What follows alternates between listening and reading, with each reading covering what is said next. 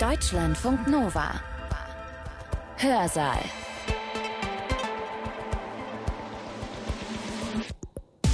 Heute mit Katja Weber. Schön, dass ihr mit mir in den Vatikanischen Zoo gehen wollt und auch weit, weit zurück in die Vergangenheit. Wir reisen heute in die Renaissance. Stellt euch vor, ihr geht spazieren im Stadtpark oder sowas und es tritt ein leibhaftiges Einhorn aus dem Gebüsch. Oder meinetwegen, es fliegt ein Drachen auf. So in etwa muss das gewesen sein. So muss sich das angefühlt haben, als 1514 der Elefant Hanno nach Rom gebracht worden ist als Geschenk für den Papst. Schon die Anreise über Lissabon, übers Meer an die italienische Küste und dann über Land, schon diese Anreise muss ein Spektakel gewesen sein. Was für ein Wundertier. Ein weißer Elefant Elefant aus Indien zu Beginn des 16. Jahrhunderts. Menschenmengen sind zusammengeströmt, um dieses Fabelwesen zu sehen. Um diesen berüsselten Hanno und die große Liebe von Papst Leo X. geht es jetzt im Vortrag des Althistorikers Martin Zimmermann. Ein weißer Elefant aus Indien.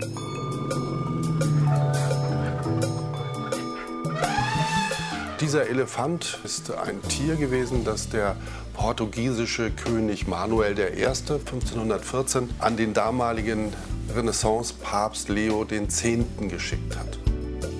Wir haben eine ganze Reihe von Zeugnissen dafür, dass der Papst regelrecht verliebt in dieses Tier war. Also das Tier täglich den vatikanischen Gärten besuchte, mit ihm spielte, sich mit Wasser nass spritzen ließ und laut dabei lachte. Diese Entdeckungszeit ist etwas Ungeheures gewesen für die Zeitgenossen. Also die Entdeckung Amerikas, der Seeweg nach Indien, die Weltumsegelung von Magellan 1520. Das war so, als wenn, so muss man sich das vorstellen, als wenn wir heute in das Weltall gehen würden und dort einen bewohnten Planeten entdecken. Und so überwältigend wie so eine Entdeckung im Weltall muss es gewesen sein, einen weißen Elefanten zu sehen. Wobei, das muss ich jetzt hier schon einräumen, der weiße Elefant ist hier ehrlich gesagt ein trojanisches Pferd. Denn im Grunde geht es gar nicht so sehr um diesen Elefanten, sondern um all die anderen Themen und Aspekte, die sich in diesem Elefanten veranschaulichen lassen. Zum einen geht es Zimmermann um die vermeintliche Entdeckung der Welt in dieser Epoche. Zum anderen geht es ihm um die Aufteilung der Welt durch die Kolonialmächte danach. Und noch ein drittes spielt eine Rolle, nämlich das imposante Archivo General de Indias in Sevilla. Das ist das Archiv der spanischen Kolonialmacht. 1785 ist es angelegt worden, um der auch damals schon geäußerten Kritik zu begegnen, dass die Kolonialisierung Südamerikas durch Spanien äußerst brutal verlaufen sei. Seit 1785 wurden in diesem Archiv etwa 300 Jahre spanische Kolonialgeschichte archiviert, also 8000 Karten, etwa 90 Millionen Dokumente. Unser Redner schätzt, wenn man jedes einzelne dieser Dokumente nur mal kurz in die Hand nehmen wollte, um es mal ganz kurz anzugucken, dann würde man etwa 520 Jahre dafür brauchen. Wir haben es hier also mit einem gigantischen Wissensspeicher zu tun. Da liegt das Bordbuch von Kolumbus ebenso wie der 1494 aufgesetzte Vertrag von Tordesillas, mit dem die Könige von Portugal und Spanien unter der Vermittlung der Kurie einen Strich durch den Atlantik gezogen haben, um so per Federstrich das Land rechts und links dieser Linie unter sich aufzuteilen. Das hört ihr aber gleich ausführlicher von Martin Zimmermann. Zimmermann ist Inhaber des Lehrstuhls für alte Geschichte an der Ludwig-Maximilians-Universität München. Gehalten hat er seinen Vortrag am 1. Oktober 2021 im Rahmen der Vortragsreihe von VHS Wissen Live.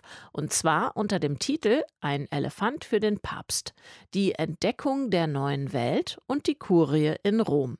Martin Zimmermann hat parallel zum Vortrag ein paar Bilder gezeigt, aber ich finde, er beschreibt das, worum es geht, so, dass wir ihm auch rein übers Ohr gut folgen können. Los geht's, wie gesagt, mit Hanno.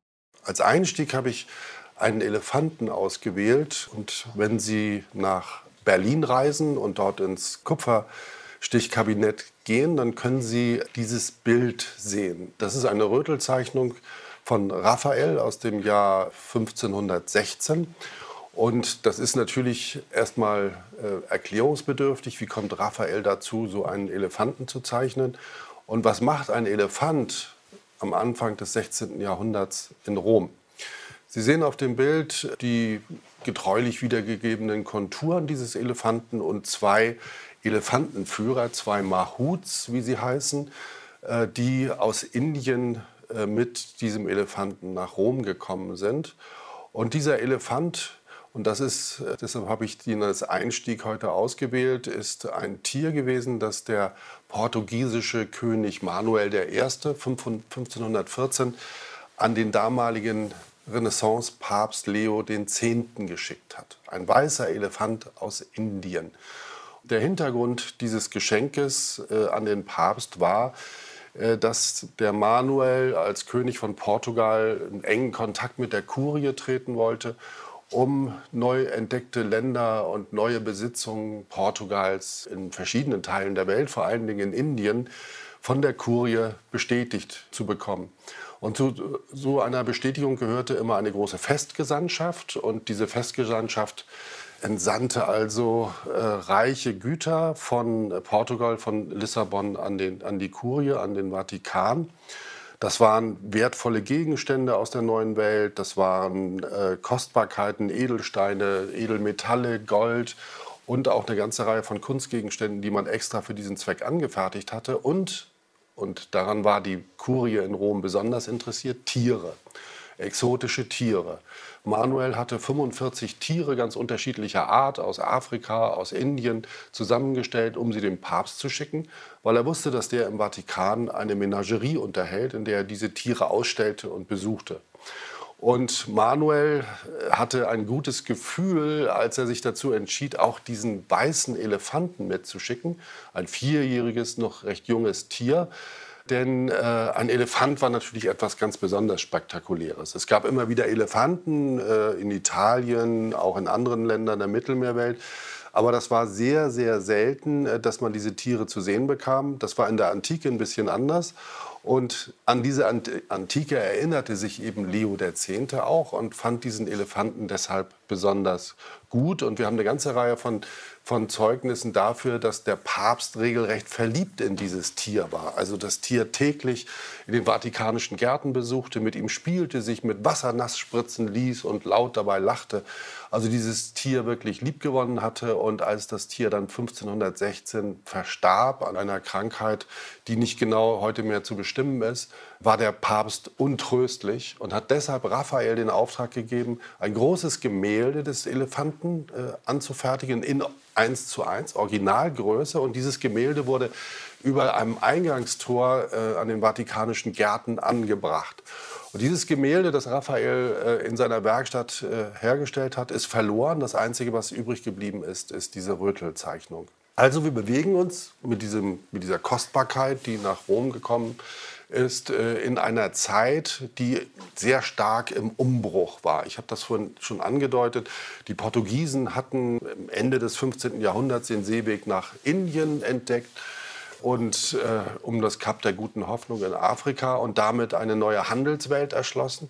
Und die Spanier haben parallel dazu äh, auch große äh, Überseeexpeditionen unternommen. Und die berühmteste ist natürlich die von 1492 äh, die Fahrt des Kolumbus nach Amerika, in die neue Welt, äh, in die Welt, die man damals noch, äh, bevor man es besser wusste, für Teile Indiens hieß. Und deshalb nannte man ja auch die Einheimischen dort Indianer.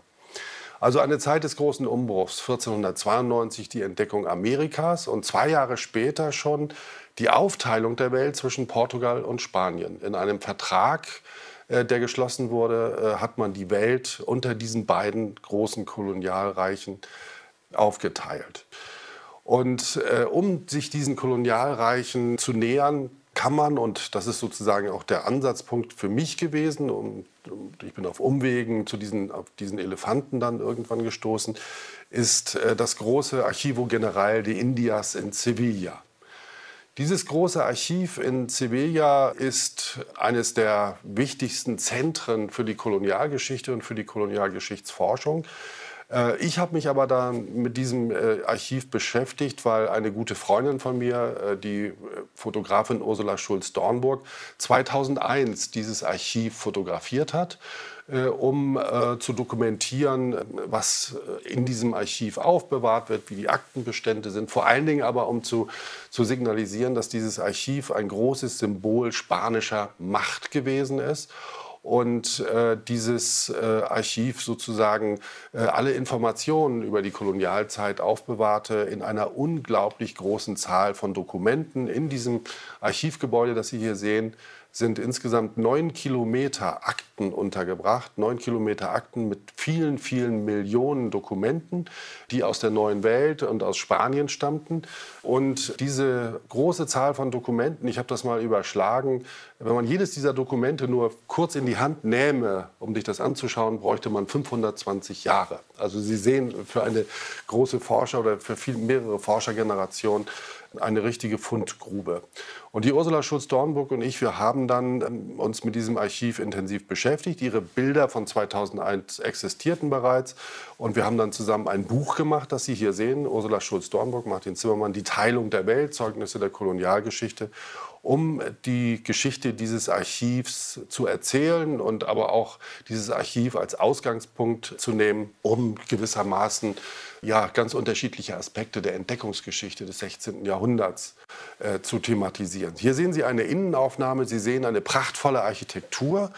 Äh, dieses Archiv ist als Gebäude errichtet worden zur Zeit der Renaissance noch, also im 16. Jahrhundert und ursprünglich aber eingerichtet worden als Börse für die, für die Handelsgeschäfte der Krone in Spanien. 1585 bis 1594 ist dieses Gebäude errichtet worden und hat dann äh, über viele Generationen, ungefähr 200 Jahre lang, auch als Börse und als Konsulat gedient.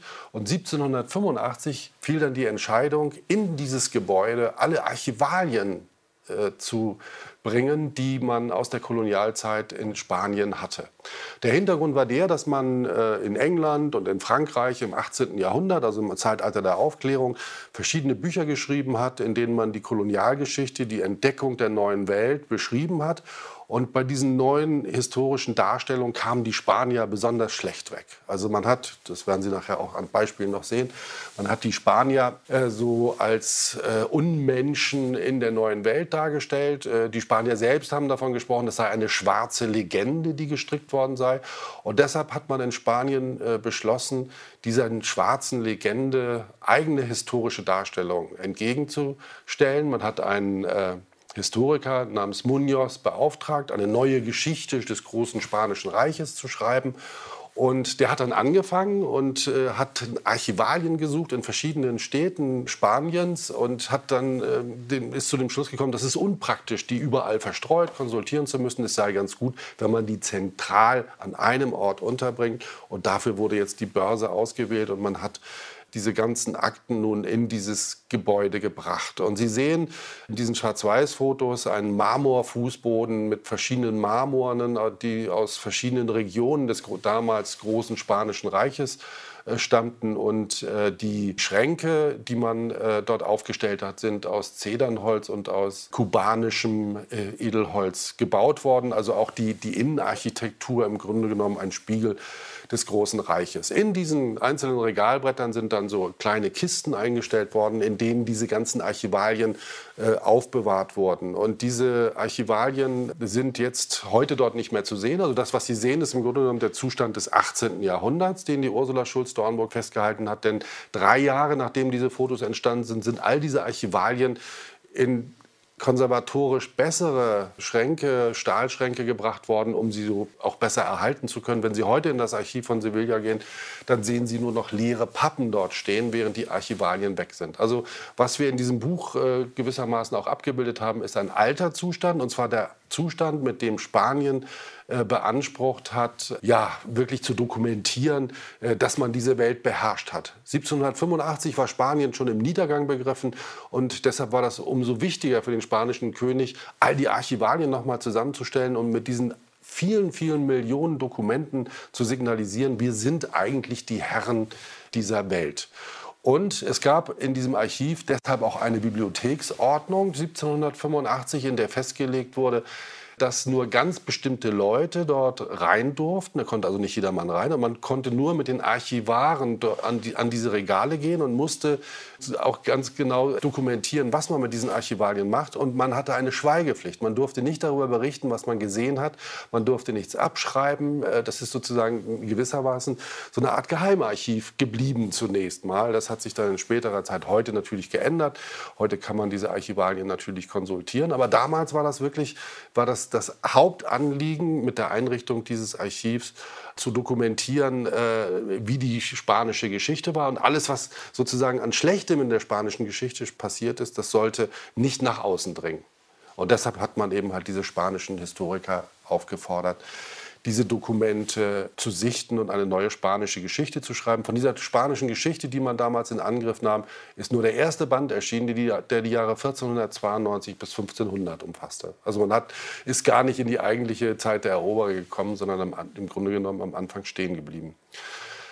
Diese Entdeckungszeit, und das ist sozusagen, dafür ist dieses Archiv auch ein Symbol, ist etwas Ungeheures gewesen für die Zeitgenossen. Also die Entdeckung Amerikas, der Seeweg nach Indien, die Weltumsegelung von Magellan 1520, das war so, als wenn, so muss man sich das vorstellen, als wenn wir heute in das Weltall gehen würden und dort einen bewohnten Planeten entdecken. So ist das von den Zeitgenossen wahrgenommen worden. Es ist etwas Ungeheuerliches gewesen, was man äh, an äh, anderen Teilen der Welt entdeckt hat, welche Güter man plötzlich nach Europa bringen konnte und, und, und. Und es gibt Gelehrte in dieser Zeit, die gesagt haben, also neben der äh, Geburt des Schöpfersohnes, also Jesus äh, und seiner äh, Auferstehung, sei das das bedeutendste Ereignis der Menschheitsgeschichte, die Entdeckung dieser neuen Welt. Und man muss sich das wirklich als besonders dramatisch vorstellen, weil das auch gleichzeitig in dem Bewusstsein der Leute unheimlich viele Vorstellungen und Fantasien äh, entwickelt hat. Und gleichzeitig aber eben halt die beiden Länder, die damals maßgeblich für diese Entdeckungsgeschichte waren, nämlich Portugal und Spanien, ganz an die Spitze der Großmächte der Zeit gespült haben. Also Spanien hat ein wahres Weltreich in der Zeit äh, beherrscht und, und deshalb auch die Idee, diese Welt unter diesen beiden Ländern aufzuteilen indem man einfach vom Nordpol zum Südpol eine, eine Linie durch den Atlantik zieht und sagt, alles, was östlich davon ist, gehört Portugal und alles, was westlich davon ist, gehört Spanien. Und die Linie verlief also so durch den Atlantik, dass sie einen Teil Südamerikas abschnitt. Und jetzt verstehen Sie, weshalb östlich dieser Linie ein Teil Südamerikas Portugiesisch spricht und der Rest Spanisch, weil das eben halt diese Linie, dieser Linie entsprach, die man damals gezogen hat. Ich komme auf diese Linie noch mal zurück. Das ist etwas äh, Ungeheures gewesen, natürlich auch für die Zeitgenossen. Der englische König, der französische König, die haben alle sehr erbost darauf reagiert, haben gesagt, das ist überhaupt gar keine, äh, die haben gar kein Recht, das zu tun, die Welt aufzuteilen. Äh, also ein äh, spanischer Diplomat hat gesagt, wir haben die Welt wie eine Orange in zwei Teile geschnitten. Der eine Teil gehörte Spanien und der andere Teil gehört Portugal. Wenn man aber an diesen Teilungsgedanken denkt, also die Aufteilung der Welt, dann muss man sich vor Augen führen, dass das, was wir sozusagen als Welteinheit wahrnehmen, relativ jung ist. Und das hat ganz wesentlich mit etwas zu tun, was Sie hier im Bild sehen. Einem Foto, ich habe das da zugeschrieben, 24. Dezember 1968. Um 16.38 Uhr ist diese Aufnahme aufgenommen worden auf der Apollo-Mission. Und das war ungeheuerlich am Heiligen Abend, am Vorweihnachtstag, der eigentliche Weihnachtstag ist ja der 25. Dezember, am 25. Dezember hat die Weltöffentlichkeit, die atemlos diese Apollo-Mission äh, mitbekommen hat und im Fernsehen verfolgt hat, dieses Foto gesehen. Das erste Foto der Erde aus dem Weltall. Earthrise hieß das und die haben das mit den ersten Zeilen der Bibel wurde das von den Astronauten als als Weihnachtsbotschaft auf die Erde geschickt. Und das hat das erste Mal so ein Gefühl entwickelt für, die, für diese Zerbrechlichkeit des Planeten und für das Zusammengehörigkeitsgefühl. Und man hat das untersucht, dass später, das kennen Sie vielleicht auch, also alle Astronauten später äh, im Grunde genommen immer die gleiche Erfahrung machen. Wenn man mal da oben war, dann sieht man diese Zerbrechlichkeit. Wenn man da oben war, dann weiß man, dass die Menschheit nicht teilbar ist, dass sie nicht geteilt werden kann. Und das nennt man Overview-Effekt, also dass äh, das heute wieder sehr aktuell ist. Sie haben das mitbekommen, dass reiche Leute sich jetzt ins Weltall schießen lassen. Und dahinter steht auch ein Programm. das schon vor 20 Jahren entwickelt wurde von einer kleinen Gruppe von Wissenschaftlern und reichen Leuten in Amerika, die gesagt haben, schon vor 20 Jahren gesagt haben, wir müssen das irgendwie schaffen, mehr Leute in Weltall, ins Weltall zu schicken, damit wir in der Menschheit ein Zusammengehörigkeitsgefühl bewahren und äh, zusätzlich wecken. Ein anderes Bild, das genauso wichtig war wie dieses Earthrise-Foto, ist die Blue Marble. Das ist die Apollo 17-Mission, 7. April 1972. Sie sehen, das sind uns allen so vertraute Bilder, aber wirklich singuläre Aufnahmen. Also es gibt nicht endlos viele äh, Bilder der Erde aus diesen Entfernungen, äh, denn die meisten äh, Weltraummissionen sind ja sozusagen in der Umlaufbahn, wenn Sie ISS heute anschauen und so weiter. Und deshalb sind diese beiden Bilder eben halt besonders wichtig.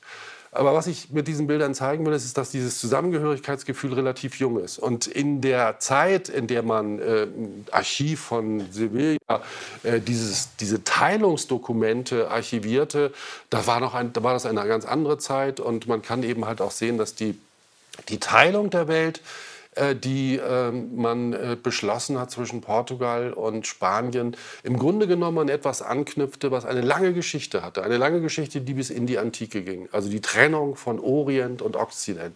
Die Trennung des östlichen Barbarikums und der zivilisierten Welt im Westen. Das ist ja etwas, was auf das fünfte Jahrhundert vor Christus, also die Perserkriege der Griechen, äh, zurückgeht und dann sich über die Jahrhunderte hinwegzieht. Und diese Teilung der Welt war in der Zeit, in der man jetzt die Expeditionen unternahm, nach Indien und nach Amerika, wieder sehr virulent geworden. Denn Sie wissen alle, dass 1453 Konstantinopel erobert wurde von den Türken. Dass die muslimische Welt sich ausgedehnt hatte um 1500 bis in den Balkan bereits. Der gesamte Osten der Mittelmeerwelt war muslimisch, ganz Nordafrika war muslimisch. Die Reconquista in Portugal und in Spanien lief noch. Also in den, im letzten Jahrzehnt des 15. Jahrhunderts haben die Spanier die letzten Mauren äh, aus Spanien äh, vertrieben oder zwangsbekehrt und ähnliche Sachen. Also die, in der Wahrnehmung der Zeit war diese Welt eine geteilte Welt in einen muslimischen Osten und einen katholischen Westen. Und diese Teilung konnte man im Grunde genommen, das war ein Gedanke, der auch dahinter stand, äh, konnte man überwinden, indem man die Welt erkundete, neue Regionen erschloss, Afrika, Indien, die neuen Amerikas, um gleichzeitig dort Missionen zu betreiben und diese Länder sozusagen der katholischen Kirche zuzuführen. Also gewissermaßen als Ersatz für die Regionen im östlichen Mittelmeer die verloren gegangen sind und äh, die sozusagen äh, nun islamisch geworden waren. Dafür wollte man Ersatz schaffen. Und deshalb hat sich die Kurie in Rom auch immer so stark engagiert, um an diesen Entdeckungsgeschichten mit beteiligt zu werden. Alexander VI., der berühmte Borgia-Papst, der am Ende des 15. Jahrhunderts Papst in Rom war, war derjenige, der diesen Prozess ganz eng begleitet hat. Alexander VI. hat in vier Bullen die Teilung der Welt zwischen Portugal und Spanien verschriftlicht, Dokumente verfasst, die das im Grunde genommen festgelegt haben. Und man hat früher immer gedacht, dass dieser Alexander VI., der mit seinem Namen in Anknüpfung an Alexander den Großen sozusagen schon als sehr ja, wirkmächtige Persönlichkeit äh, in die Geschichtsbücher eingehen wollte, dass der sozusagen als letzter Papst des Mittelalters nochmal versucht hat, die Bedeutung der Kurie festzunageln. Mittlerweile weiß man, dass das anders gelaufen ist. Ferdinand, der König von Spanien, und seine Frau Isabella haben die Intronisation von Alexander VI. unterstützt und hatten enge Kontakte zur Kanzlei in Rom und haben diese Bullen des Papstes sicherlich mitformuliert. Äh, in denen diese Teilung der Welt festgelegt wurde. Also eine interessante Hintergrundgeschichte.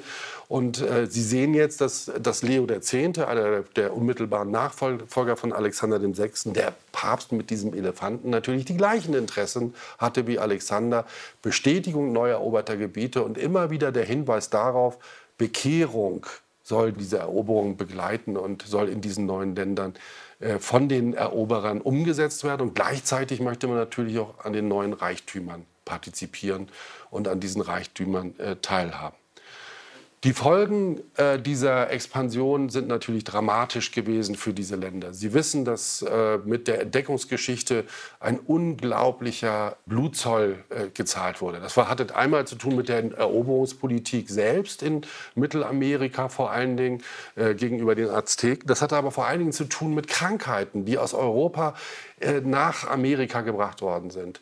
Die Eroberer selbst lebten im Dreck, so muss man das einfach sagen. Also die europäischen Städte waren ja sehr schmutzig in dieser Zeit. Das heißt, man hatte ständig Kontakt mit Keimen, Krankheiten und anderen äh, Sachen und war, hatte da äh, dagegen so Immunität äh, äh, entwickelt.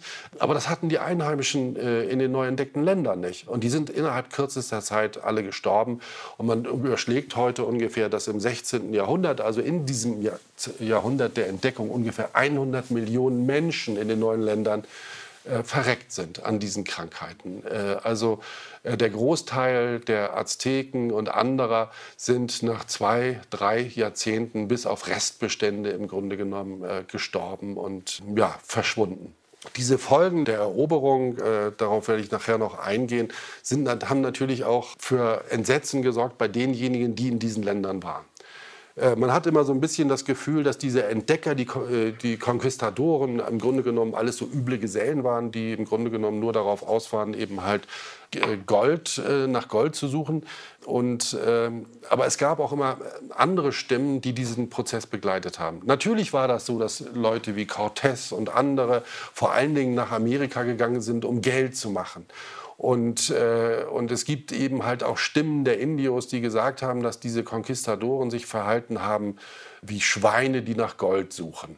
Äh, also als könnte man das essen. Und äh, das sind Stimmen gewesen, die auch bis nach Europa drangen. Aber es ist der Hintergrund ist natürlich auch ein bisschen komplizierter gewesen, denn unter den Konquistadoren waren sehr viele Leute auch, die sich verschuldet hatten, um an diesen Eroberungszügen teilzunehmen und äh, dieses Geld, äh, das sie äh, sozusagen als Darlehen in Spanien oder in Portugal aufgenommen haben, äh, wieder durch Beute zurückerlangen wollten.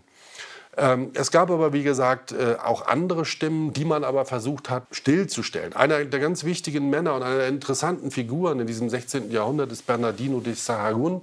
Sie sehen 1500 bis 1590 und er hat eine Geschichte geschrieben äh, über das neue Spanien, die 1569 erschienen ist. Und ich habe es darunter geschrieben auf Spanisch und in Nahuatl. Nahuatl ist die Sprache der Azteken gewesen.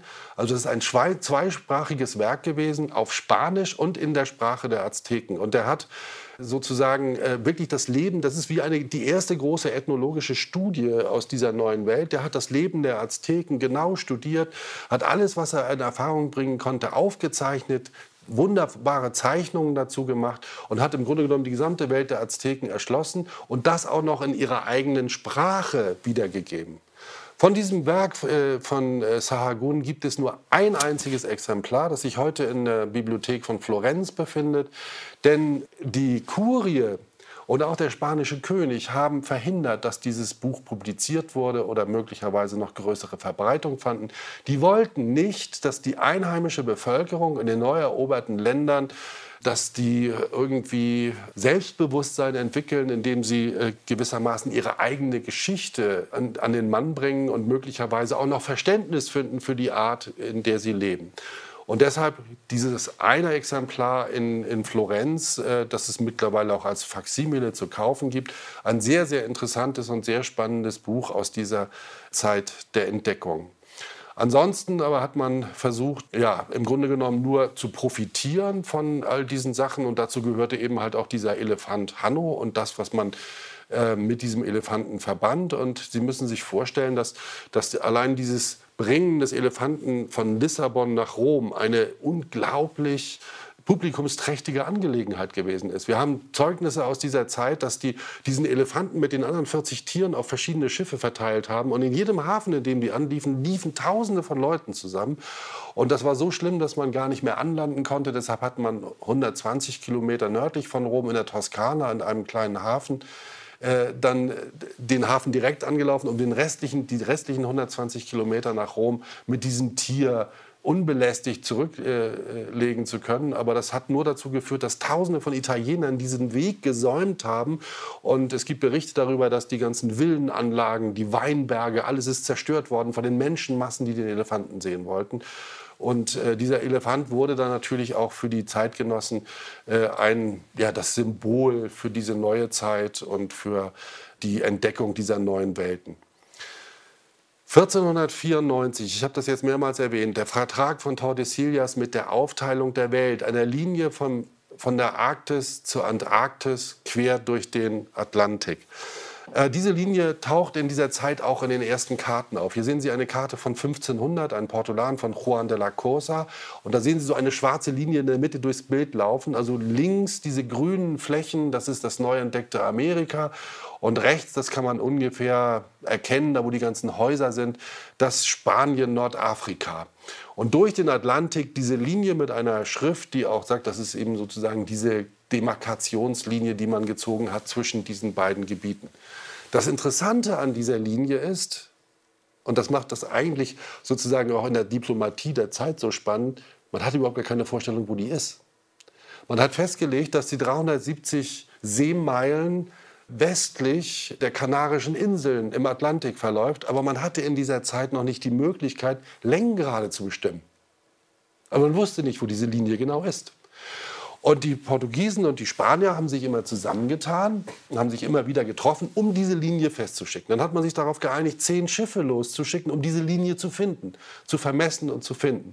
Und aus diesen diplomatischen Akten kann man zum Beispiel sehen, dass man sich zwischen Portugal und Spanien nicht mal darauf einigen konnte, Landdistanzen in Seemeilen umzurechnen.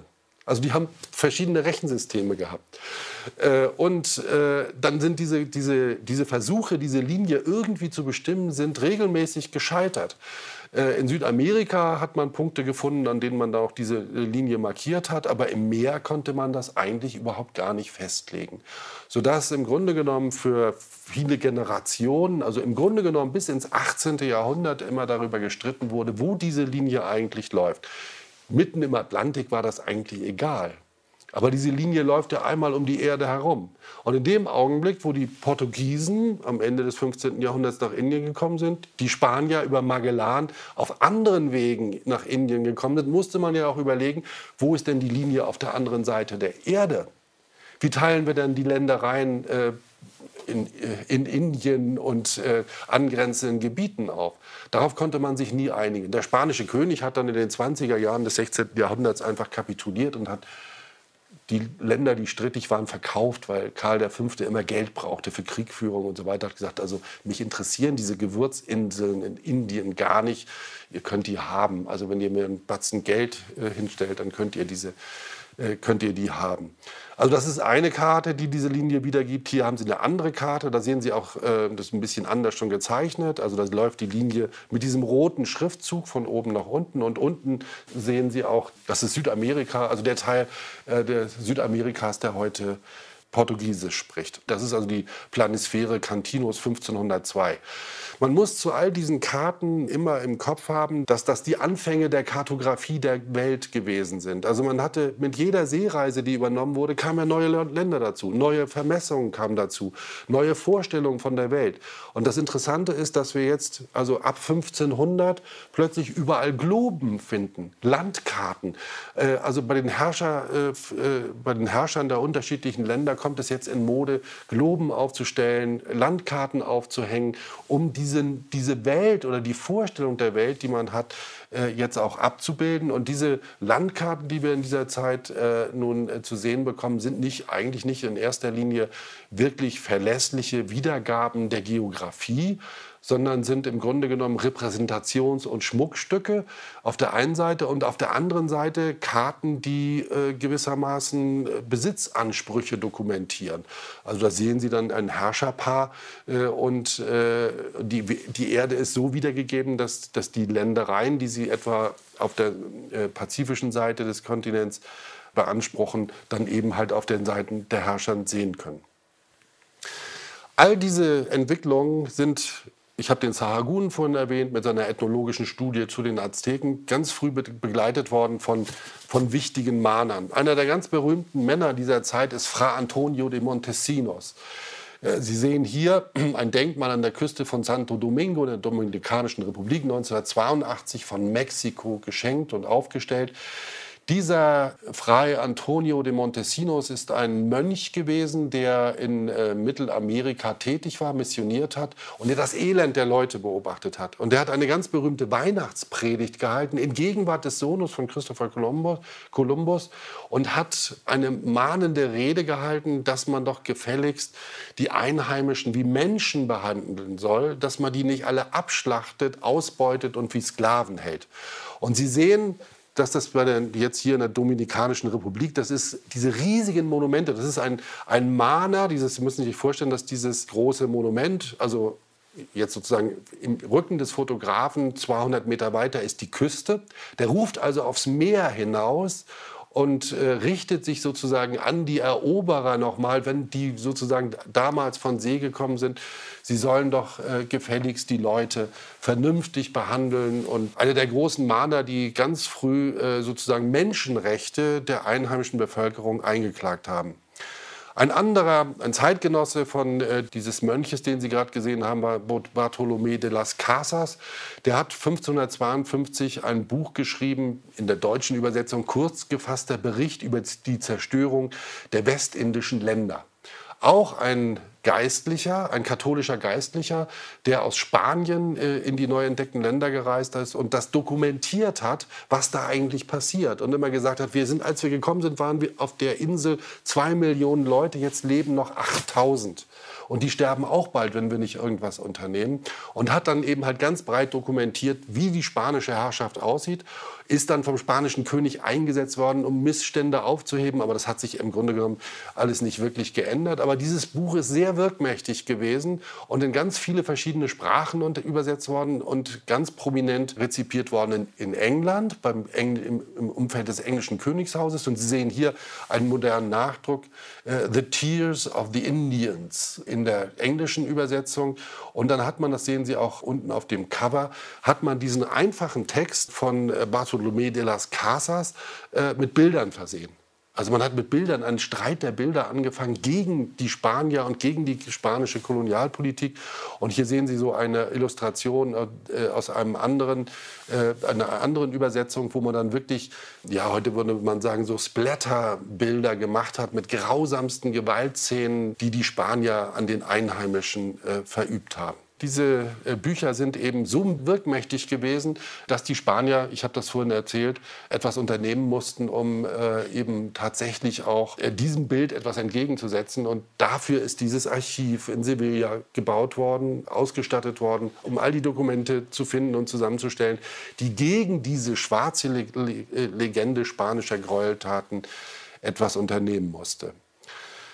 Wichtig also, dass wir eine ganze Reihe sehr prominenter Leute auch in Spanien hatten, die schon als Mahner äh, aufgetreten sind. Und ein anderer Mann, auf den ich noch ganz kurz eingehen möchte, ist Francisco de Vitoria gewesen, ein Theologiegelehrter in Salamanca an der Universität. Und der hat 1538, 39 eine Vorlesung gehalten mit dem Titel De Indies, also über die einheimischen oder Indianer, also jedenfalls die, die in den neu entdeckten äh, Ländern leben. Sie sehen 1538, 39 ist diese Predigt oder dieser Text entstanden. Der ist ungefähr 130 Seiten heute im Druck lang.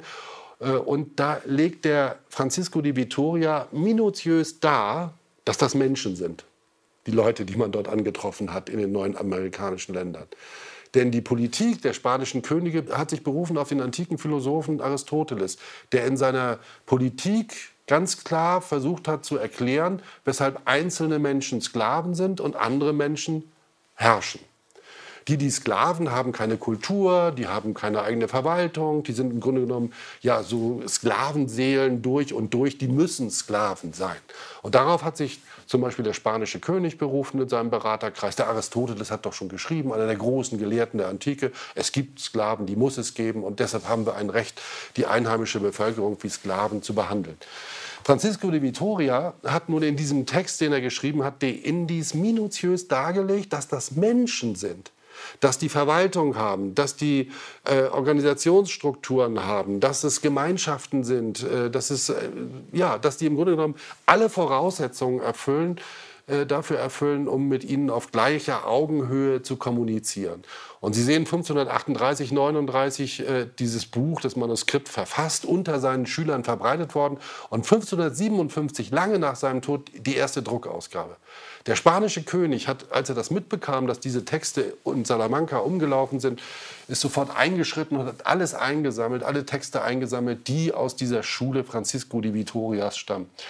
Aber diese Texte sind äh, dann in der Folgezeit sehr wichtig gewesen für völkerrechtliche Überlegungen, äh, für, neue, für einen neuen Blick auf diese äh, von den Spaniern entdeckte Welt. Und das Ganze bekommt natürlich ganz besondere Fahrt dann im 18. Jahrhundert, im Zeitalter der Aufklärung. Man versucht auch äh, sozusagen diese Beschreibung der Länder jetzt ganz neu zu justieren, diese Einheimischen anders wahrzunehmen. Das hat auch zu tun mit der Expansion der Franzosen und der Engländer, die für sich in Anspruch genommen haben, äh, diese, äh, die Einheimischen besser zu behandeln als die Spanier, was wie Sie wissen, ja auch nicht in jeder Hinsicht stimmte, wenn man etwa an Nordamerika denkt und äh, den Umgang mit den sogenannten Indianern in Nordamerika.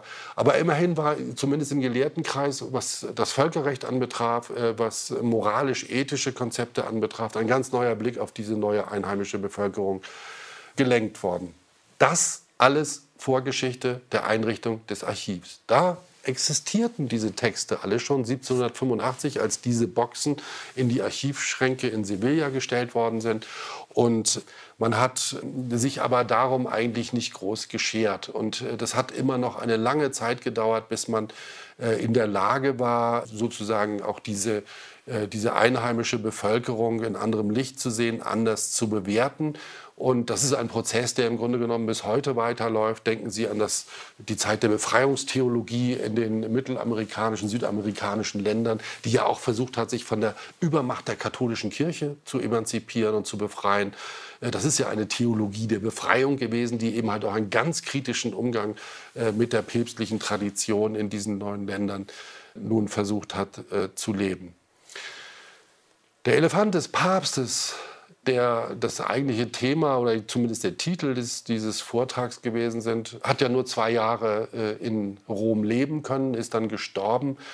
Aber er hat eine lange Nachgeschichte gehabt. Es, also, es gibt eine ganze Reihe von Bildern und neuen Stichen, die man angefertigt hat, um an dieses Tier zu erinnern und an, die, äh, an das großzügige Geschenk von Manuel I. Und Leo X. als Papst und Manuel I. als äh, König von Portugal haben enges, ein ganz enges Verhältnis gehabt und haben sich nach diesen äh, wertvollen Gastgeschenken immer wieder ausgetauscht, auch über wissenschaftliche Fragen, äh, Fragen äh, von ähm, theologischer Bedeutung und anderem mehr. Und äh, deshalb hat dieser Elefant auch sozusagen eine, ja, so, ist so eine kleine Erfolgsgeschichte gewesen, dieses Kontaktes zwischen äh, Portugal und der Kurie in Rom. Martin Zimmermann, Historiker an der LMU München und sein Vortrag Ein Elefant für den Papst, die Entdeckung der neuen Welt und die Kurie in Rom. Gehalten hat er ihn am 1. Oktober 2021 auf Einladung von VHS Wissen Live. Auf deutschlandfunknova.de slash Hörsaal findet ihr jede Menge weitere Vorträge zur Kolonialgeschichte, zur Geschichte allgemein und zu vielen, vielen anderen Themen. Nutzt das gerne aus. Unser Hörsaal-Wissensspeicher ist vielleicht noch nicht ganz so geräumig wie dieses Archiv in Sevilla, über das Zimmermann gesprochen hat, aber bei uns im Hörsaal liegen auf jeden Fall eine Menge Schätze. Ihr könnt sie bergen. Für heute vielen Dank, dass ihr mit mir 500 Jahre zurückgereist seid. Danke für euer Interesse und bis bald. Deutschlandfunk Nova. Hörsaal. Jeden Sonntag neu. Auf deutschlandfunknova.de und überall, wo es Podcasts gibt. Deine Podcasts.